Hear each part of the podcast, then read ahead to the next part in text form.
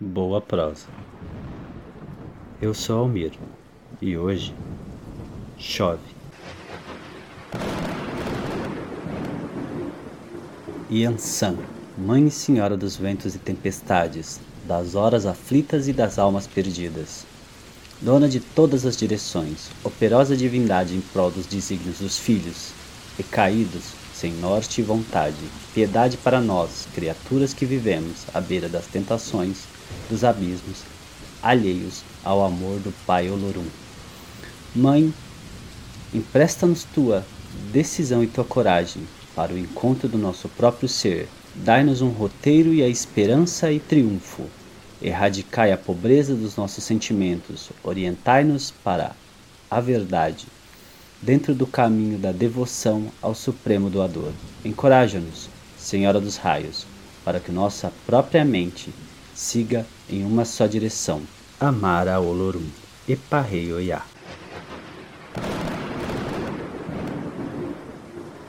Tempestade. As chuvas são tão fascinantes, elas nos trazem purificação de ar, limpeza de solo. Mas o que há por trás de tudo isso? Algo especial, e algo especial que eu queria dizer para você. A chuva, a chuva é um momento de conforto, a chuva é um momento de alegria. A chuva é algo que nos traz o carinho do céu para a terra. Às vezes as chuvas são vistas como algo muito bom, em outros momentos algo terrível que causa certos transtornos. Mas a chuva em si, a chuva em si não é culpada de nada disso. Vejo a chuva como uma representação de carinho, de carinho por um planeta, de carinho pelas pessoas que aqui residem a chuva que molha os campos, a chuva que agrada as plantas, a chuva que refresca o calor, a chuva, a deusa chuva, a tempestade, borrasca e até às vezes inundações. A chuva é fascinante, ela dá vida à terra, ela refresca os campos, ela alimenta o fluxo dos rios. E o que há de reflexão na chuva?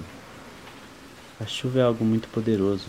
A chuva ela tem estados desde uma pequena garoa até uma grandiosa tempestade. E nesse momento, eu acredito que a chuva seja muito parecida com uma deusa, com o orixá Yansan. A chuva representa os estados de humor feminino, de certa forma.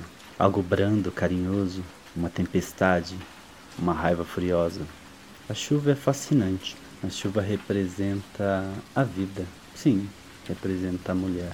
A chuva cai em meio e não pode ser impedida, assim como a vontade de uma mulher forte ou às vezes as lágrimas de uma mulher fraca. Mas a questão não é falar de mulher ou de força ou fraqueza, a questão é falar de bem-estar, a questão é falar de como a chuva alimenta o mundo.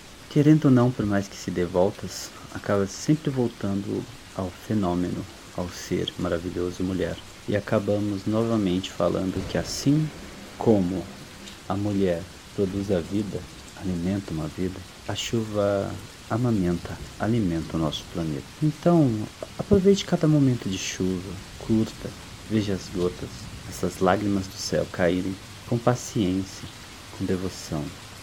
Sei que às vezes a chuva atrapalha, atrapalha passeios. Sei que a chuva atrapalha coisas que precisamos fazer que não podem ser adiadas.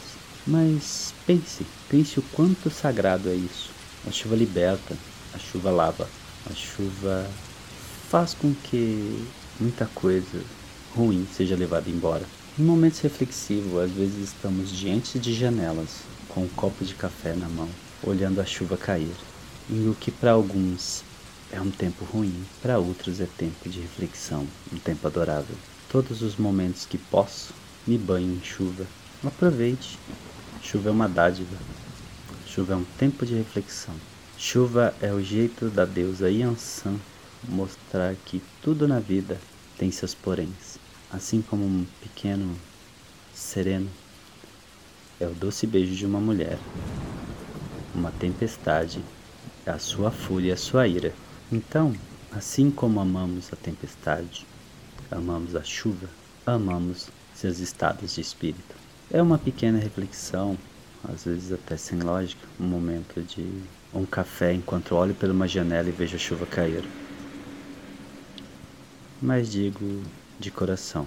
Se puderes, saia na chuva, cante na chuva, dance na chuva, beije na chuva. É o que eu desejo. Tome um café, observe a chuva cair. Pense nisso, mas pense agora.